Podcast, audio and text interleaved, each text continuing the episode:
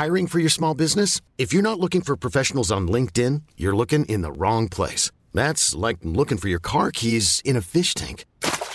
LinkedIn helps you hire professionals you can't find anywhere else, even those who aren't actively searching for a new job but might be open to the perfect role. In a given month, over 70% of LinkedIn users don't even visit other leading job sites. So start looking in the right place. With LinkedIn, you can hire professionals like a professional. Post your free job on linkedin.com slash achieve today.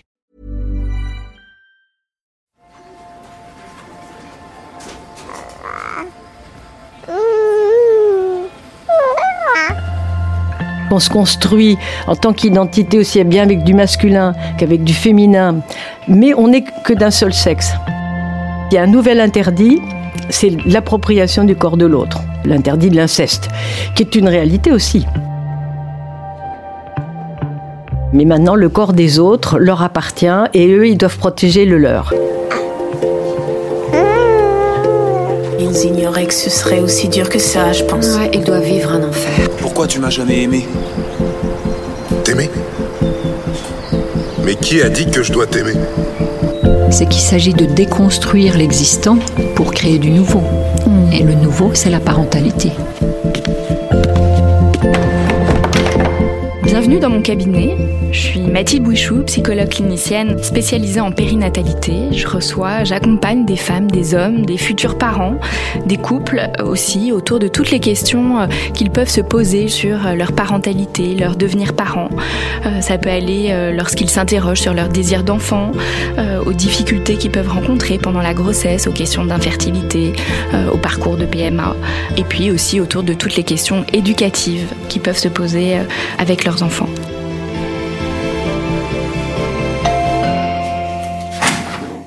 Nous nous retrouvons aujourd'hui pour un deuxième épisode hors série sur le développement de l'enfant de 4 à 12 ans. Votre vie de famille est déjà bien chargée, vous cherchez à vous informer, mais vous n'avez pas forcément le temps, l'énergie ou l'envie de lire les ouvrages de Françoise Dolto et de ses contemporains. Cet épisode est fait pour vous. Avec Elisabeth Pilatre-Jacquin, psychanalyste, nous allons aujourd'hui vous parler des étapes du développement de l'enfant de 4 à 12 ans, afin de vous aider à mieux comprendre ce qui se passe pour vos enfants en fonction de leur âge, avoir des repères pour discerner ce qui serait de l'ordre du normal quand tout va bien ou ce qui serait davantage de l'ordre du pathologique, qui nécessiterait alors un accompagnement spécifique. Et enfin, de vous aider à mieux les accompagner dans ces étapes charnières et parfois difficiles de leur développement. Bonjour Elisabeth. Bonjour Mathilde. Lors du premier épisode, nous avons évoqué les différentes étapes que l'enfant doit franchir euh, durant les quatre premières années euh, de sa vie. On a parlé du stade oral, euh, de la période du stade du miroir et puis du stade anal, la période où, l'enfant acquiert la propreté. Nous allons maintenant poursuivre son développement et découvrir les étapes suivantes. Euh, après cette première période de construction des bases de, son identité, on avait utilisé cette image de la maison, hein, de la maison interne, euh, l'enfant continue de se développer et s'attaque à de nouveaux enjeux. Quels sont ces nouveaux enjeux entre 4 et 6 ans? Alors le premier de, de tous, euh, qui est caractérisé par la, la, notion de euh, complexe d'Oedipe, c'est de décou la découverte de son identité sexuelle mmh. différente entre les garçons et les filles. Donc c'est vraiment cette première aventure. C'est-à-dire après avoir été euh, mobilisé, sollicité par tous ses sens pour découvrir le monde, se l'approprier, euh, euh, ressentir le monde, tout d'un coup, il découvre qu'il a un sexe. Euh, le garçon et la fille euh, ont des sensations et des visions de leur sexe différentes et c'est centré autour de ce sexe qui va aussi euh, conditionner nouvelles relations avec l'environnement, le père, la mère, entre autres, et, les, et la fratrie. Hein. Devient le nouvel objet, le nouvel organe d'intérêt et de sensation. Oui, en effet, on voit bien autour de 3-4 ans hein, que les enfants développent cette curiosité euh, par rapport à, leur sexe, à celui de l'autre. Hein. On voit bien à l'école, dans les toilettes ouvertes, ils ont euh, d'une certaine manière plaisir voilà, à découvrir, à regarder euh, le corps, le corps de l'autre. Ils peuvent aussi poser ces questions de comment on fait les bébés. Ils s'observent beaucoup. Donc, une fois que l'enfant voilà, intègre euh, cette euh, différence des sexes, voilà, qu'il y a un sexe féminin et un sexe masculin, euh, qu'est-ce qui va se, se, passer pour lui? Alors, Justement, toute la période de DIP, c'est la période où il commence à l'intégration, c'est la sortie de l'Oedipe, c'est-à-dire mmh. vraiment arriver à accepter le fait qu'il n'est qu'un sexe soit féminin, soit masculin, qui ne peut pas s'en servir en famille, ça sera pour plus tard. C'est-à-dire que tous ces organes étaient centrés sur euh, le contact, la découverte, le lien avec euh, les adultes. Il va plus pouvoir le faire avec le sexe, puisque c'est une autre destinée, un autre organe. Et donc, chez les enfants, euh, l'objet d'amour absolu, c'est le corps et la psyché de la mère, déjà dans un premier temps. C'est-à-dire que pour l'enfant à cet âge-là, premier objet d'amour, euh, exclusif et absolu, c'est quand même la mère dans son corps aussi et sa mhm. psyché. Donc c'est un moment où effectivement il va falloir de faire une nouvelle séparation, c'est-à-dire vraiment que le, parent fasse comprendre aussi à l'enfant qu'on ne peut plus être dans, dans l'appropriation du corps de l'autre, c'est-à-dire passer euh, de, ce, ce plaisir de manipuler, de toucher, de sentir, au fait que non, le corps de l'autre n'est pas un objet. Et c'est aussi ça qui est un peu difficile pour le, euh, aussi bien le garçon pour la fille. Ce qui est spécifique aussi, c'est que euh, cette différence de sexe, le garçon a un sexe visible, érectible, manipulable, et du coup, il en est fier. Ça fait même, euh, il pense que tout le monde en a un, sa mère, son père, ses frères, ses sœurs, et tout d'un coup, il voit que, ben non, la fille et la mère, elle n'en a pas. Mmh. Donc, ça peut être une angoisse. Une angoisse de se dire, ben, si elles l'ont pas, peut-être qu'on lui a pris. Donc le, premier réflexe d'un garçon, c'est quand même euh, cette peur d'avoir été privé de son sexe, qui est à la fois sa fierté et le nouveau centre d'intérêt. Euh, il pense sa puissance aussi, parce que c'est symboliquement aussi dans le discours, etc. C'est comment dirais-je, s'ériger, euh, conquérir, pénétrer. Donc il y, a toute une symbolique autour de cet objet, ce pénis, mais qui est symbolique, voilà, mais qui est concentré. Alors que la fille, c'est tout autre chose. Il va falloir qu'elle découvre. Déjà, comme le garçon, premier objet d'amour, c'est sa mère, et quand elle découvre que sa mère, euh, elle est aussi privée euh, du pénis, ça peut être une déception et euh, une blessure. C'est-à-dire, on m'a trahi. On m'a privé de quelque chose que le garçon a. Donc pour ça que avant d'intégrer, il faut il faut faire des deuils et comprendre que cette différenciation et qu'elle soit valorisée par les parents. C'est-à-dire, c'est bien d'être dans le sexe qu'on a et que ça n'empêche rien de la destinée future. C'est-à-dire qu'on se construit en tant qu'identité aussi bien avec du masculin qu'avec du féminin, mais on n'est que d'un seul sexe.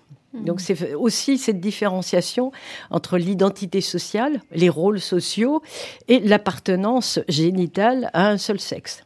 Là encore, il y a cas d'hermaphrodisme sont excessivement rares. Donc c'est aussi toute l'aventure ultérieure de la sexualité qui peuvent inquiéter les parents d'ailleurs plus que les enfants. Eux, ils ont eu uniquement à se préoccuper du fait qu'ils ressentent des choses, que c'est complexe, qu'ils ont envie de s'en servir, que tout d'un coup ils découvrent que c'est pas possible, en tout cas pas dans le corps à corps, et que c'est ça que doivent signifier les parents si on n'est pas, euh, en tout cas, un objet.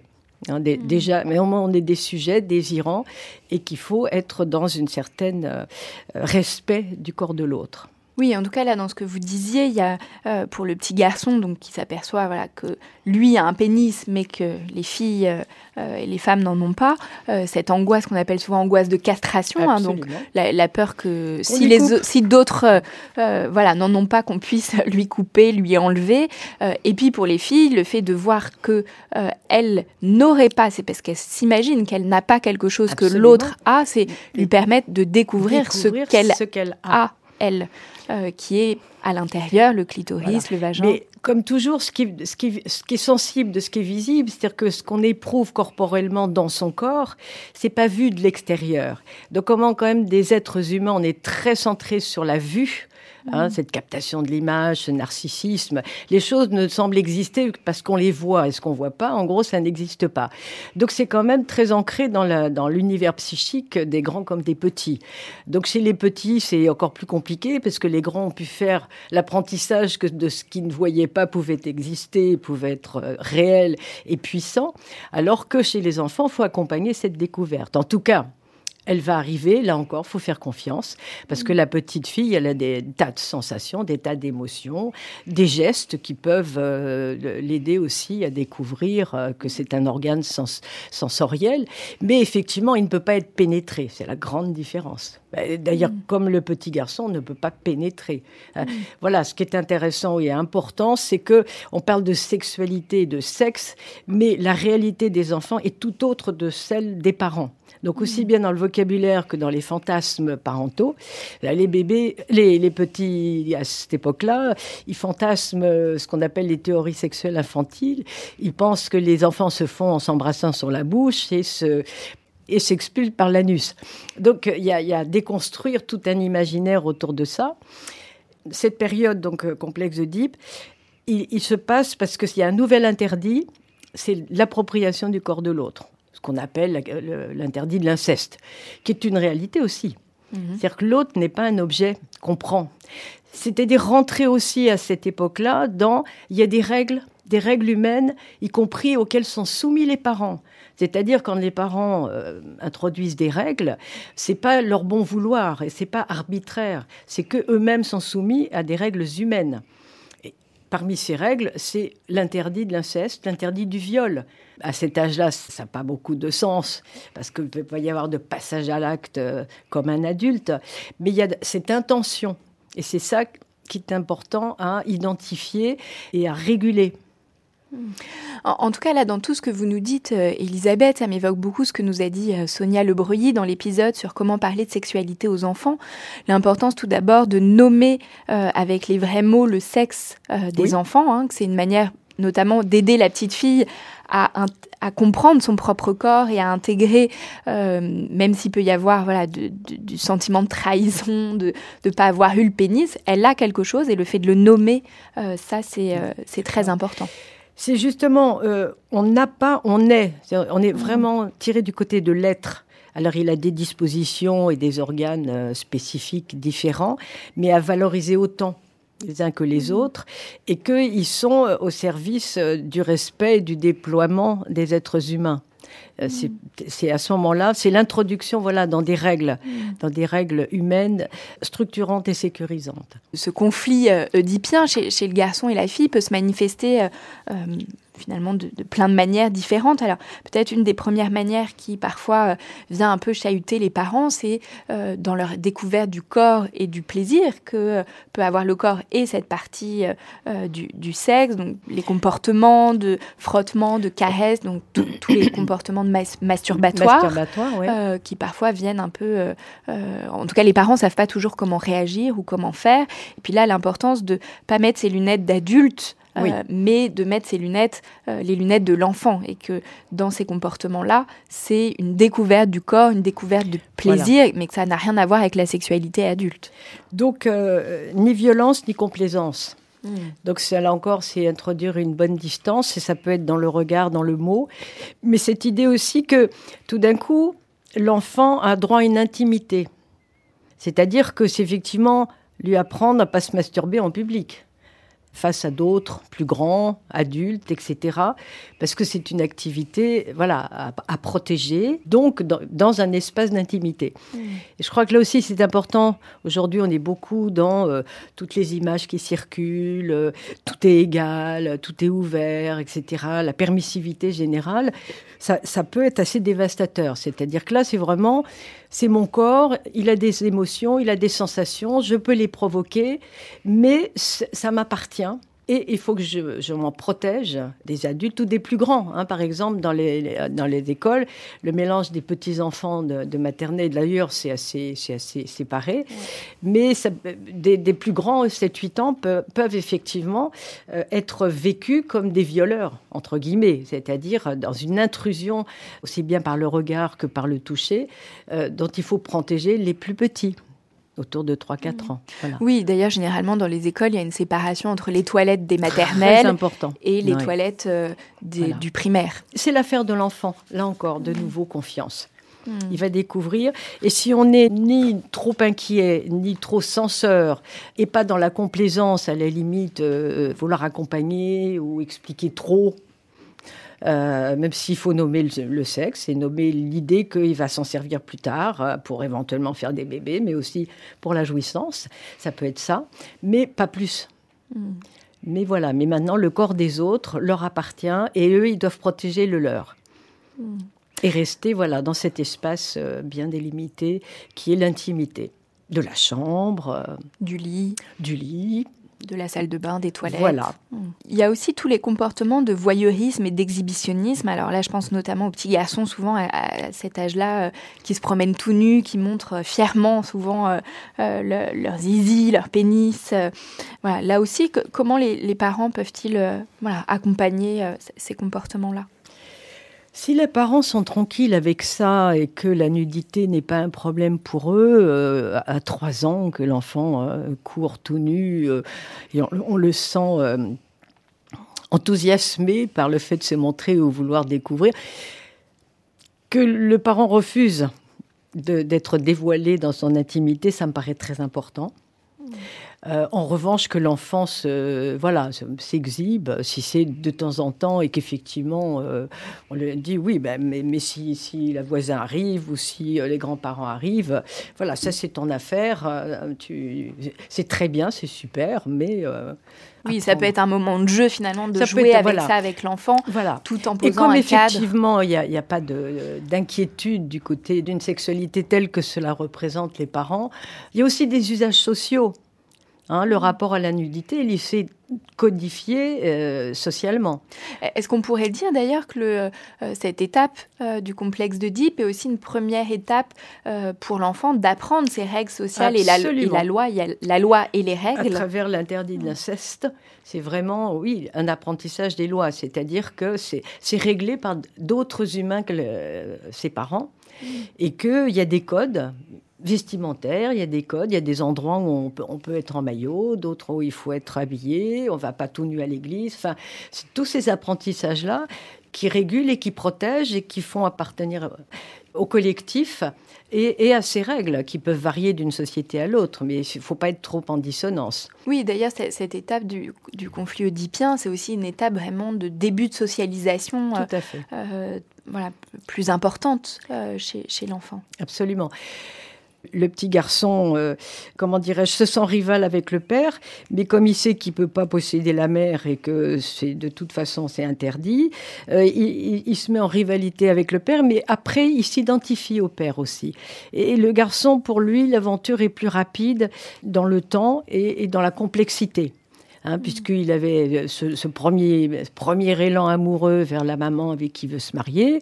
Tout d'un coup, bah, c'est pas possible. On lui signifie que non, non, non, c'est absolument interdit, mais c'est pour plus tard, ça va être très, très bien. Il peut se dire, je vais être comme papa, parce que comme, étant comme papa, je vais pouvoir conquérir plus tard des femmes qui sont aussi bien que maman. Ça, je schématise un peu. Mais c'est cette idée de, voilà, du coup, ça ouvre vers l'extérieur.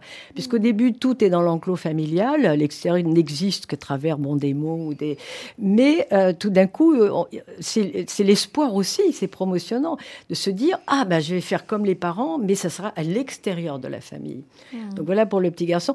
Pour la fille, c'est plus complexe. Hein, parce qu'il faut d'abord qu'elle se détourne de sa mère, y compris qu'elle lui en veuille, que ça devienne après une rivale quand elle se tourne vers le père.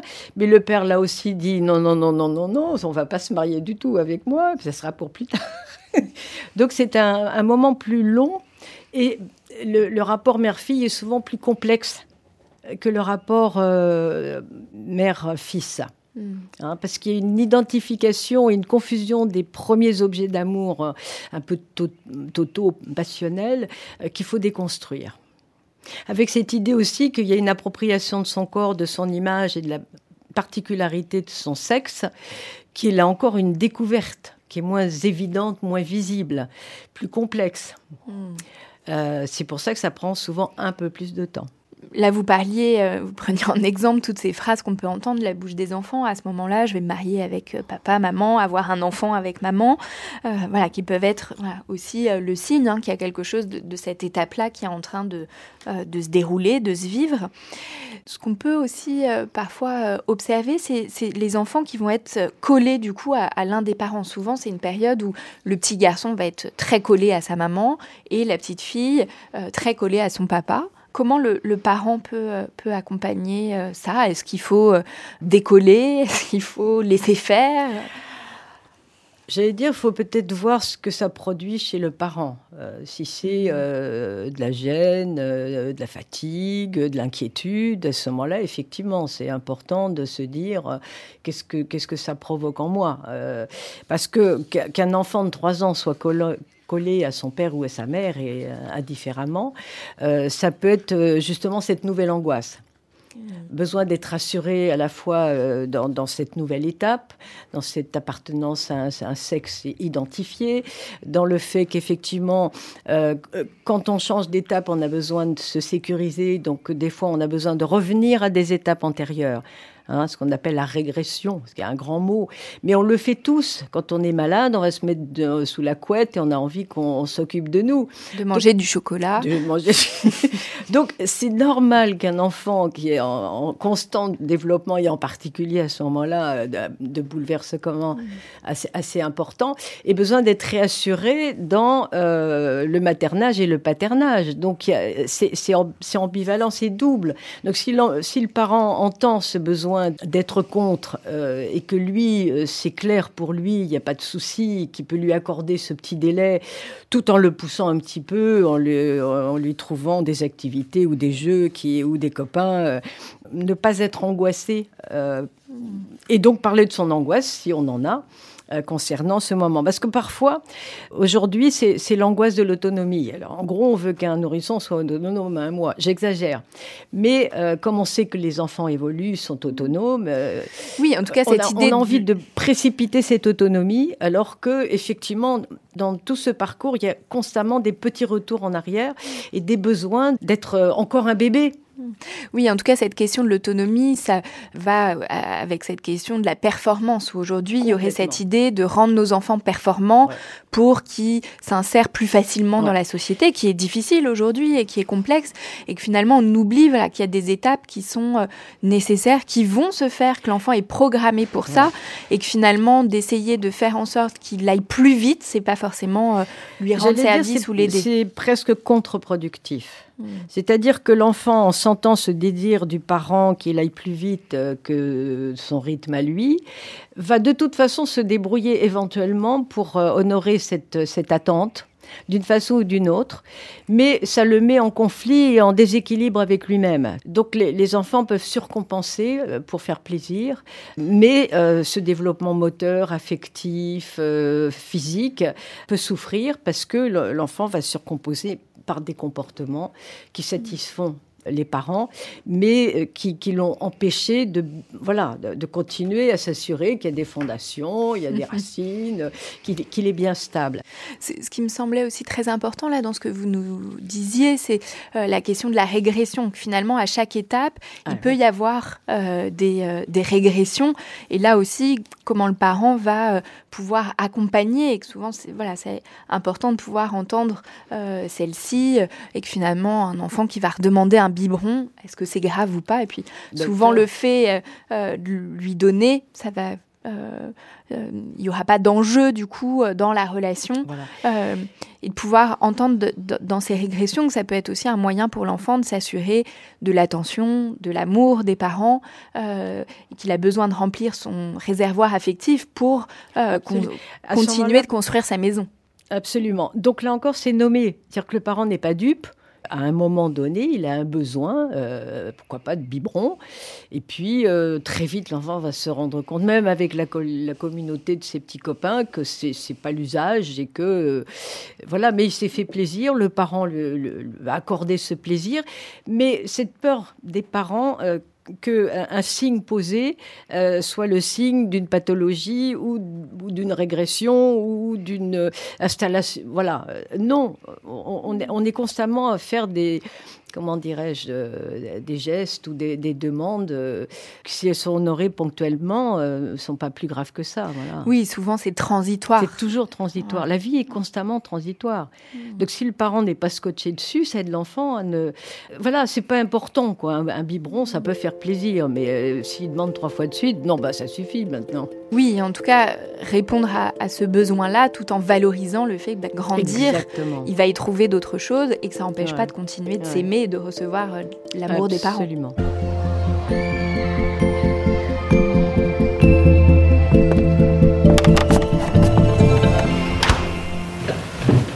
Cette période aussi du, conflit oedipien, c'est souvent une période de rivalité, euh, de grande rivalité, de rivalité euh, euh, fraternelle. Alors c'est aussi finalement en lien avec cette question de la régression parfois, redevenir le petit enfant de, sa maman. comment voilà, ces, rivalités peuvent-elles se gérer?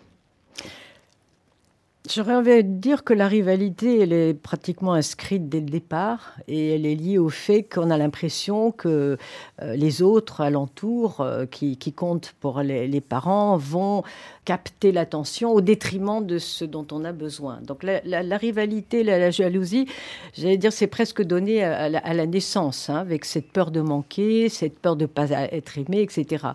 Mais disons que jusqu'à l'âge de 3-4 ans, on l'exprime pas de façon euh, aussi manifeste. Hmm. Tandis que là, euh, dans les jeux, dans les positions, on peut l'exprimer de façon euh, affirmée, euh, voire consciente. et c'est important aussi que les parents le conscientisent comme quelque chose qui n'est pas mal. On a le droit de pas aimer son petit frère parce qu'il fait un truc. C'est pas qu'on ne l'aime pas. là aussi, il faut faire les nuances. C'est-à-dire qu'on n'est pas toujours dans, dans l'amour dégoulinant. Mais que c'est justement euh, tous ces conflits-là, donner aux enfants la possibilité de les régler comme quelque chose qui est à la fois normal, mais qui euh, les aide à comprendre qu'ils sont pas uniques, qu'ils sont pas seuls, qu'ils peuvent se débrouiller, et que c'est pas pour autant qu'ils sont ni abandonnés ni mal aimés mais que c'est normal qu'il s'inquiète, c'est normal qu'il soit jaloux, c'est normal qu'il soit en colère. Mais quand vous parliez de la et maîtrise, qu'il a le droit de l'exprimer. Il a le droit de l'exprimer, mais justement, il a les mots, c'est-à-dire que plus que les gestes, c'est-à-dire apprendre que les mots peuvent signifier des désaccords, euh, des soucis, des douleurs, mais qu'on ne les passe pas à l'acte. C'est ça aussi le propre de l'humain, et c'est ça la loi humaine, c'est que le mot vient aider à la résolution de conflits qui sont normaux, mais euh, qui, permettent de ne pas agir. Oui, en tout cas, là, ce que vous dites, ça, m'évoque euh, le fait aussi que c'est une période où, pour l'enfant, se développe énormément l'imagination. Ah, où l'enfant, voilà, euh, où l'imagination a une place très importante, il joue énormément, il s'invente des histoires. Alors il y a les jeux euh, d'imitation, euh, jeux du papa, de la maman, du docteur, mais aussi voilà tous ces jeux par rapport à la question de la rivalité où on va dégager, tuer les, petits personnages avec, avec lesquels l'enfant joue. À quoi il sert le jeu? Alors, entre 2 et 6 ans, c'est une forme fondamentale de connaissance de soi et du monde et d'expression de la capacité humaine d'expérimentation et d'adaptation. Le jeu, c'est comme une scène, comme le théâtre pour les adultes, où on va jouer et rejouer tout ce qu'on vit, les conflits, les choses bien, l'imaginaire, à travers des objets, à travers euh, des scénarios qu'on invente, le moteur principal de la régulation affective. Hein, cet espace de jeu.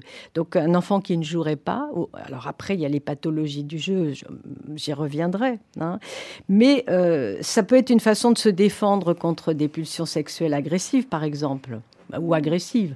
Hein, mettre, en scène l'agressivité, voilà, c'est pareil, c'est comme une, forme d'expression, comme ils n'ont pas les mots, eux ils le jouent.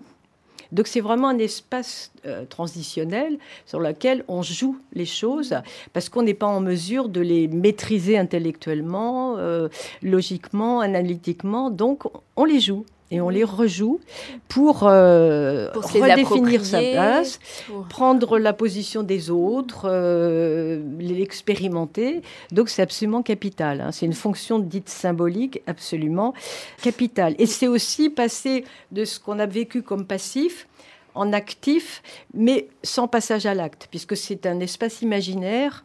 Là encore, je reviens, le, le théâtre pour les adultes est un espace de jeu. Les activités ludiques pour les adultes est un espace de jeu. Il peut remettre en jeu et se redéfinir et se redécouvrir euh, sous une autre, euh, un autre rôle hein, et, liquider comme ça des, frustrations, des inquiétudes, des angoisses euh, au lieu de les, servir directement avec les, compagnons. Et souvent, le, le, jeu doit être effectivement quand même surveillé par l'adulte. Laisser à l'enfant cette, comment dirais-je, cette liberté de jouer, mais là encore définir un cadre, une limite de temps, des jeux pas dangereux pour l'enfant, sans intervenir mais surveiller de loin. En tout cas, là, Elisabeth, vous nous dites bien euh, que le jeu, c'est sa fonction euh, sublimatoire, catharsis, qui permet aussi euh, à l'enfant de, s'exprimer, de, mobiliser ses ressources, et que les parents aussi, en, comme vous dites, voilà, de, surveiller de loin, ça donne aussi des indications aux parents de ce qui se passe dans le, la maison interne de l'enfant, et du coup de pouvoir aussi ajuster ses réponses, l'accompagnement qu'il va apporter apporter à l'enfant. Ça m'évoque aussi autre chose, la question des histoires. Euh, souvent j'entends, euh, alors c'est aussi les âges où il va y avoir la peur du loup, la peur du noir, euh, et où les parents vont dire, ah ben non, on va surtout pas lire des histoires qui font peur, alors que au contraire, voilà, on sait l'importance de jouer avec ça, de jouer avec les peurs, au contraire de jouer au loup, de lire des histoires, ça va permettre à l'enfant de s'approprier sa peur et du coup de pouvoir la dépasser c'est souvent aussi, petit à petit, l'enfant continue euh, de, se développer, ses relations aux autres euh, se développent. On a parlé de l'entrée à, l'école maternelle hein, qui va euh, l'amener à, intégrer davantage les règles de vie avec les autres.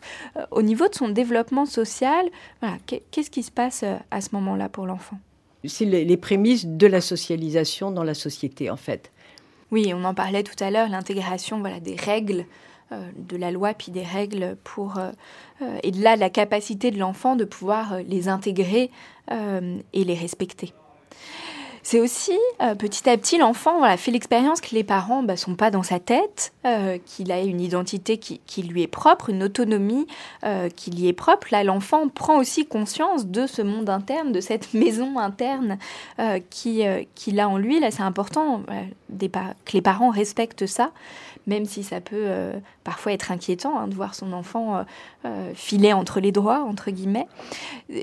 Petit à petit, en tout cas, c'est aussi un âge vers 5, 6 ans, 7 ans, où va apparaître la question du mensonge. alors, qu'est-ce qui se passe autour de cette question-là pour l'enfant? Ce moment 5-7 ans, c'est le moment où l'enfant commence progressivement à distinguer l'imaginaire du réel. Ce qui est aussi une des fonctions euh, fondamentales, c'est que euh, justement, euh, nos fantasmes, ils ont leur réalité, mais ce n'est pas la réalité. Et donc tous ces jeux permettent de faire cette distinction. mais on appelle cet temps l'âge de raison. Et l'âge de raison, c'est effectivement l'âge où on commence à distinguer chose que les adultes, voilà, encore un peu de mal à distinguer entre leurs désirs, leurs fantasmes et la réalité. Ça, ça, interfère. Bon, mais quand même, il y a, une coupure, une séparation qui commence à être assez nette euh, pour l'enfant entre réalité et fantasme. La question du mensonge, justement avant 7 ans, euh, c'est plutôt l'expression chez l'enfant d'un désir, et donc il va fabuler parce qu'il va se raconter il a envie que ce soit comme ça. Donc il va raconter aux parents que ça s'est passé comme ça. Oui, là finalement, il va parler de sa réalité. De sa réalité, voilà. mais il n'est pas dans la position de vouloir tromper ou duper l'adulte. Non, c'est pas manipulateur, hmm. forcément. Hein. Ça peut le devenir, justement, après 7 ans, un petit peu. Mais de toute façon, le mensonge chez les enfants, c'est toujours un symptôme de quelque chose. Donc ça peut être effectivement la difficulté de rentrer dans un monde de réalité et de règles et de ne pas l'accepter. Ça peut être un premier indice. Ça peut être une façon de se réfugier quand effectivement, éventuellement, les parents attendent trop, ou les responsabilisent trop, ou les moralisent trop. C'est une façon de se préserver en disant ben non, moi je me suis construit mon monde pour continuer à m'exprimer, à me développer selon pour aussi me protéger de règles qui peuvent paraître un petit peu difficiles à respecter. Hein. Euh, mmh. avant 7 ans. Après 7 ans, je pense qu'il y a une, relative conscience que euh, on, pipote, c'est-à-dire que c'est pas la réalité. Mais là encore, ça peut être aussi pour résister contre des exigences trop importantes. Et là, ça peut être aussi, euh, surtout quand on va vers l'adolescence, une façon de préserver une intimité, des jardins secrets que l'angoisse des parents qui veulent tout savoir euh, et, qui entretiennent justement le fantasme qui sont dans la tête des enfants. Donc là aussi, ça se joue toujours dans cette interrelation, hein, la séparation entre imaginaire et réel, et les enjeux aussi relationnels euh, que ça signale. Le mensonge est un indice. Certains enfants il y avait un exemple extraordinaire, c'était un petit garçon qui avait été euh, adopté en Tchétchénie à 7 ans. Pour lui, ça avait été une stratégie de survie. Et les adultes mentaient. Et quand un enfant naît dans un univers où le mensonge est une façon aussi de manipuler, de flirter avec la réalité pour manipuler l'autre, ça peut être aussi un modèle dans lequel l'enfant s'est un peu construit. Donc, vous voyez, le mensonge, c'est quand même quelque chose d'assez complexe. Enfin, dans des familles qui vont bien, dans des familles qui n'ont pas besoin de cacher, où il n'y a pas de danger particulier, ça reste un jeu avec l'imaginaire. Et donc, euh, s'il se répète, s'il est systématique, c'est que ça peut signifier que l'enfant a besoin d'être entendu dans sa réalité et que c'est important de, de lui poser la question. Alors, on peut identifier le fait qu'il ait menti, mais lui hurler dessus, lui dire qu'il est, il est méchant ou mauvais ou, euh, ou, à jeter, enfin dans, dans, l'imaginaire de l'enfant ça peut être pris comme ça, et, un peu contre-productif. Mmh, bien sûr. En, tout cas, là, du coup, c'est vrai que ça m'amène aux questions des parents que je peux recevoir. Voilà, est-ce qu'il faut punir? Comment évaluer un mensonge qui serait grave d'un mensonge qui serait pas grave? En tout cas, voilà, peut-être qu'il y aurait des degrés différents. Alors, là encore, je référerais à la posture parentale, c'est-à-dire pour des parents, euh, l'éthique de la vérité euh, doit être euh, absolument respectée. Le moindre manquement est considéré comme une atteinte grave à, la morale et à l'éthique et peut être voilà signifié comme ça. Donc ça peut être alors ça, structure l'enfant dans une certaine exigence, mais ça peut l'amener aussi à flirter avec la vérité pour essayer aussi de se préserver des espaces euh, de liberté. Mais euh, il y a des parents pour qui rien n'est grave et, tout est pardonnable. Et c'est pas que c'est mal ou c'est bien, mais il y a des apprentissages, voilà, de règles euh, ou être face à, la réalité de ce qu'on fait, de ce qu'on dit, c'est très important pour structurer aussi l'enfant par rapport au futur. Hmm. qui sache. C'est ça, c'est confronter l'enfant à cette euh, césure entre réel et imaginaire, d'une certaine façon. Lui faire prendre conscience qu'il est responsable de ses actes qu'il peut avoir envie de les, poser, mais qu'une fois qu'il les a posés, il les a posés dans le réel, donc il y a des effets dans le réel. J'ai cassé un truc, euh, voilà, c'est moi qui l'ai cassé, je dois l'accueillir, l'accepter, et puis après, voilà, si, ça, ça, enduit énormément les parents, il peut y avoir une petite punition dans la culture des parents. mais comment je répare aussi? Comment je contribue à réparer un acte que j'ai posé, une, bêtise que j'ai faite euh, Je dois déjà euh, la considérer, accepter que c'est moi qui l'ai fait, et ensuite éventuellement contribuer à une réparation. Ça peut être symbolique, mais c'est ça, c'est promotionnant, c'est pas euh, humiliant ou terrorisant. Et les stops ou les interdits sont importants aussi. C'est-à-dire que l'adulte, euh, du fait de sa fonction euh, de répondre aussi des actes de l'enfant, doit, doit, être en mesure de lui poser un interdit ferme. Hmm. Et là encore, c'est pas pour l'humilier ou lui casser les pieds, euh, même si ça lui casse les pieds, il a le droit de ne pas être content, mais que l'adulte est là aussi pour se substituer en cas de, fragilité, de défaillance, euh, d'incompétence de l'enfant face à ses actes. Oui, là, ce que vous évoquez, ça, m'évoque la question de la transgression euh, qui fait partie du développement de l'enfant aussi. Euh, et dans ces âges, hein, on va voir, euh, l'enfant va tester les règles, les, transgresser. Alors il va y avoir des transgressions entre guillemets mineures, puis d'autres voilà, qui seront peut-être plus dangereuses pour l'enfant. Donc là, c'est aussi comment on va accompagner l'enfant, de l'aider à prendre conscience du danger, voilà, dans ces âges-là où il peut commencer à en percevoir et en comprendre quelque chose. Parce que la transgression, c'est. Euh, alors, c'est complexe parce que cet âge, 7-12 ans, c'est l'âge où on intériorise et on, accueille et on accepte les règles des adultes avec éventuellement ce qu'elles ont d'arbitraire, parce qu'elles sont culturelles, donc elles peuvent évoluer. Donc effectivement, si le parent n'est pas attaché euh, à la règle de façon euh, fanatique, ça lui permet de réaliser que les règles sont utiles à la vie en collectivité, ça le protège, ça protège les autres. Donc c'est déjà une phase d'apprentissage. Et après, on va commencer à flirter avec la transgression, parce que la transgression, c'est quand même la source de la créativité. C'est-à-dire, on m'a dit que c'était comme ça, mais moi j'ai besoin d'expérimenter et d'aller hmm, toucher un peu la frontière pour savoir si elle tient, si elle tient pas, si c'est, s'il n'y a pas d'autres circuits, etc. Donc c'est quand même, voilà, au, principe de la transgression, c'est le, désir d'expérimenter et de tester des règles euh, qui, effectivement, entre les, lois fondamentales de l'humanité, tu tues pas, tu violes pas. Après, la plupart de nos règles sont assez arbitraires et culturelles, elles sont nécessaires à la vie collective, mais on a très envie, et c'est important parce que ça, ça garde vivant. Euh, euh, l'esprit critique participe de ça. On me dit ça, oui, c'est intéressant, mais j'ai quand même envie d'aller vérifier. Je vais voir ailleurs, etc. Donc euh, voilà comment tenir. Dire, il y a un moment où il faut effectivement euh, contraindre l'enfant à des règles, mais lui faire déjà entendre que plus tard il peut, il peut les, remettre en cause et qu'il peut les tester, mais qu'il y en a qui sont liés à sa sécurité physique ou psychique, et là, c'est du ferme, et on n'a pas à transgresser. Et si on le fait, eh bien, c'est interroger les raisons. Donc là, on est passé dans cette euh, nouvelle étape hein, du, développement, nouvelle période du développement de l'enfant euh, qui commence autour de 6-7 ans et euh, jusqu'à l'entrée dans l'adolescence.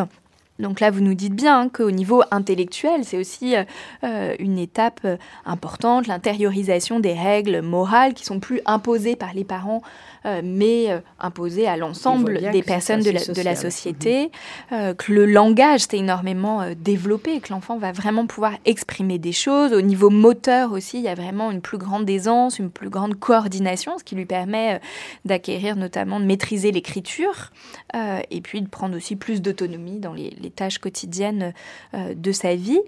C'est aussi une période, alors qu'on appelle souvent période de latence. Qu'est-ce que ça veut dire? C'est une période où effectivement tous les émois sensoriels, émotionnels et qui étaient propres aux périodes, au stade antérieur qui mobilisaient, elles n'ont pas disparu, mais elles sont mises en veilleuse parce qu'effectivement toutes les satisfactions et toutes les découvertes que les enfants ont fait dans les périodes antérieures euh, liées à leur corps, etc. Euh, maintenant ils investissent l'intellect, le, mental. Donc ce qu'on appelle aussi une période de sublimation. C'est un gros mot pour dire que toute cette énergie mise sensoriellement euh, voilà, au service de la découverte du monde physique, etc., ils le mettent au service d'activités euh, beaucoup plus enfin, cérébrales. Hein, dire que intellectuelles, intellectuelle, artistiques, même d'activités. Hein, ça peut être des activités euh, sportives, de, sportives, de dessin, de création, etc. Voilà, c'est-à-dire qu'il investit le monde autrement que exclusivement sensoriellement et, et Hmm. Donc c'est une nouvelle phase où il prend du champ et où il investit euh, d'autres espaces euh, passionnants de la vie, à la fois individuellement et collectivement. On dit latence, mais il ne se passe pas pour autant rien. En tout cas, toutes ces questions euh, autour de la sexualité vont continuer. Il y aura toujours des questions qui, du coup, là, seront passeront plus peut-être tout à fait à travers le corps, comme vous nous disiez, mais plus par l'intellect, où là, l'enfant va pouvoir davantage comprendre comment on fait les bébés, par exemple. Absolument, parce qu'effectivement, là, c'est le savoir un intérêt et un appétit pour savoir les choses et le savoir sur le plan intellectuel.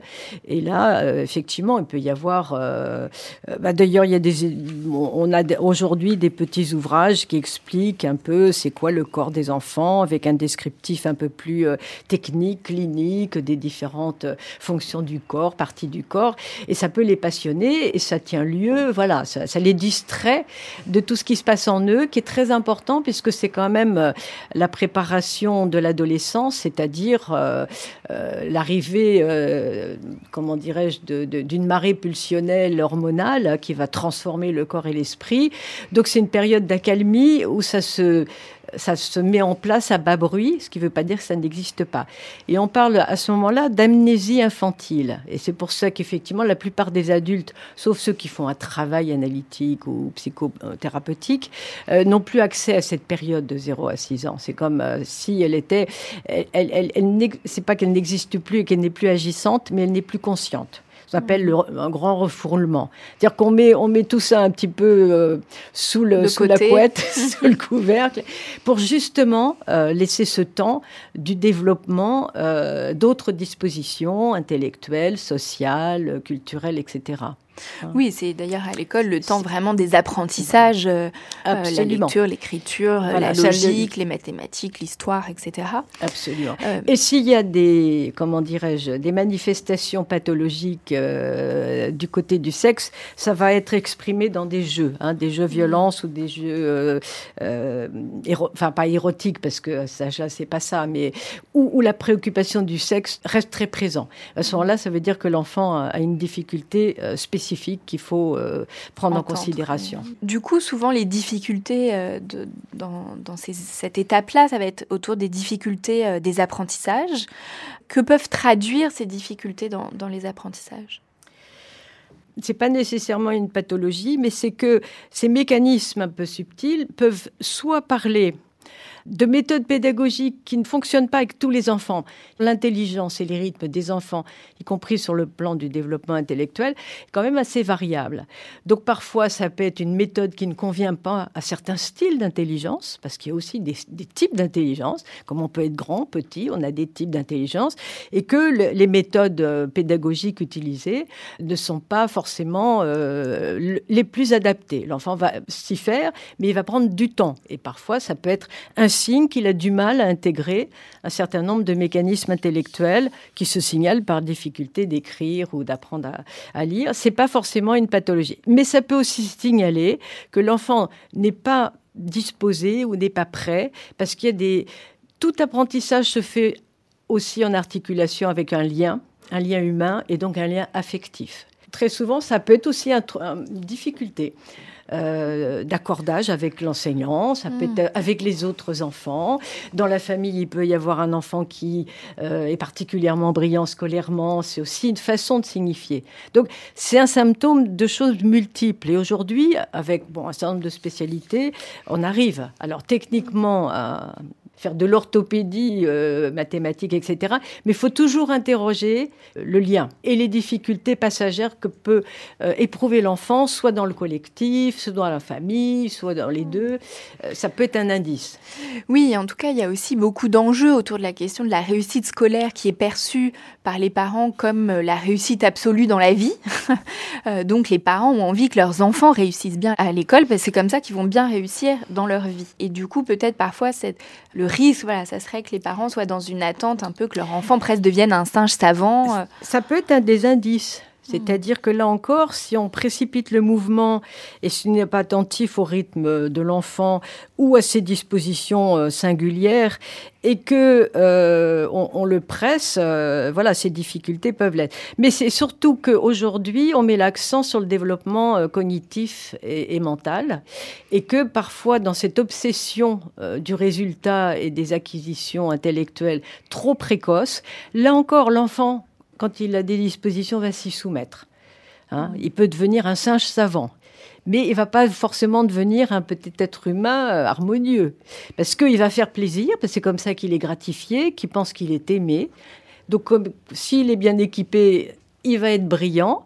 Mais c'est comme, euh, je pense, aux sportifs de, haut niveau, si vous voulez. Si, on les brûle trop, en les entraînant trop et tout le temps au-dessus de leur capacité, euh, ils peuvent euh, être sous-développés dans d'autres domaines. Souvent, une hyper-intellectualisation peut aller de, pair avec une, immaturité affective. Hmm. C'est-à-dire, on devient l'objet des parents qui va les, les gratifier parce qu'il est intelligent. Et l'école joue un peu ce jeu, c'est comme si les parents attendaient décerner un brevet d'intelligence.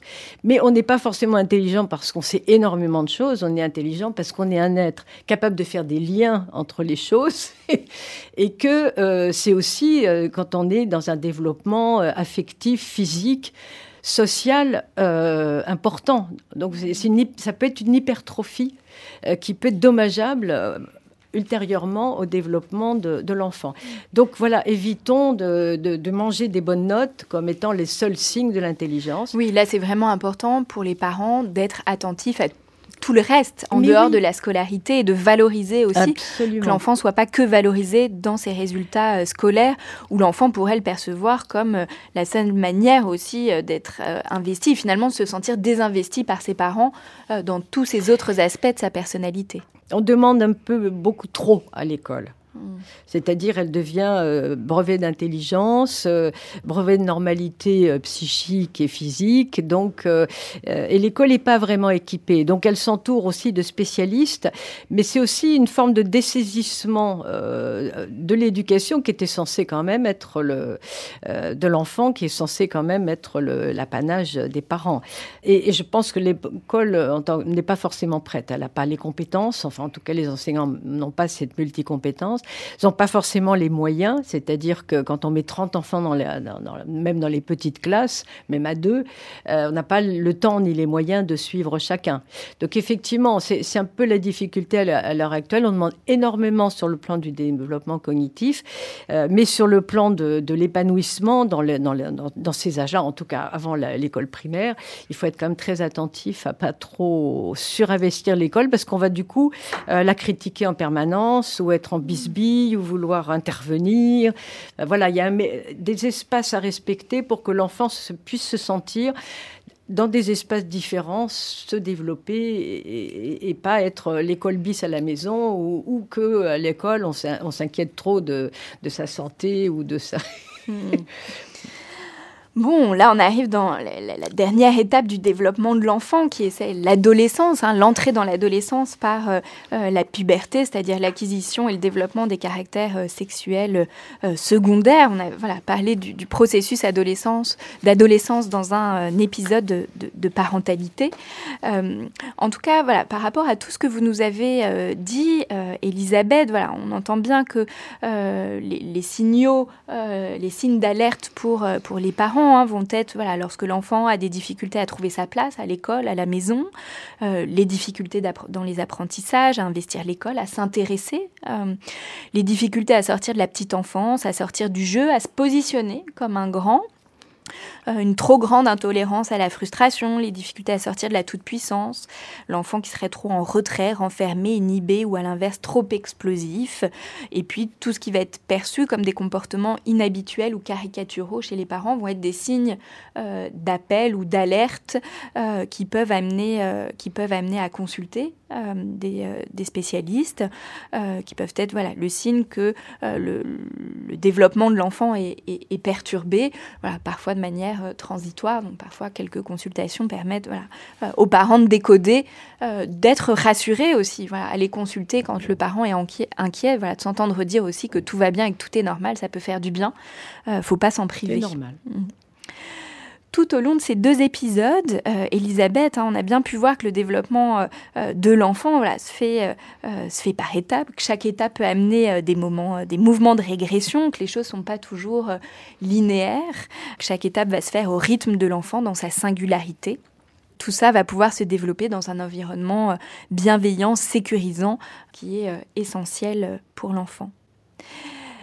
Merci beaucoup, euh, Elisabeth. Alors, dans le premier épisode, on a donné euh, plusieurs euh, références bibliographiques. ce qu'on pourrait ajouter pour cet épisode, c'est est sorti récemment l'intégrale des émissions de radio de François Dolto lorsque l'enfant paraît. Voilà, c'est à écouter et puis c'est très intéressant parce qu'il y a beaucoup d'exemples cliniques, ce qui nous donne beaucoup à penser. Merci beaucoup, Elisabeth, d'avoir une fois de plus partagé avec nous votre expérience et vos conseils. Je rappelle que vous êtes psychanalyste dans le 3e arrondissement à Paris. Merci Mathilde pour ce temps partagé. Pour ceux qui nous écoutent, je vous rappelle que vous pouvez nous suivre sur Facebook, Instagram et nous écrire à l'adresse suivante podcastparentalité au pluriel gmail.com. Si vous avez aimé, n'hésitez pas à liker et à noter et on se retrouve dans un prochain épisode.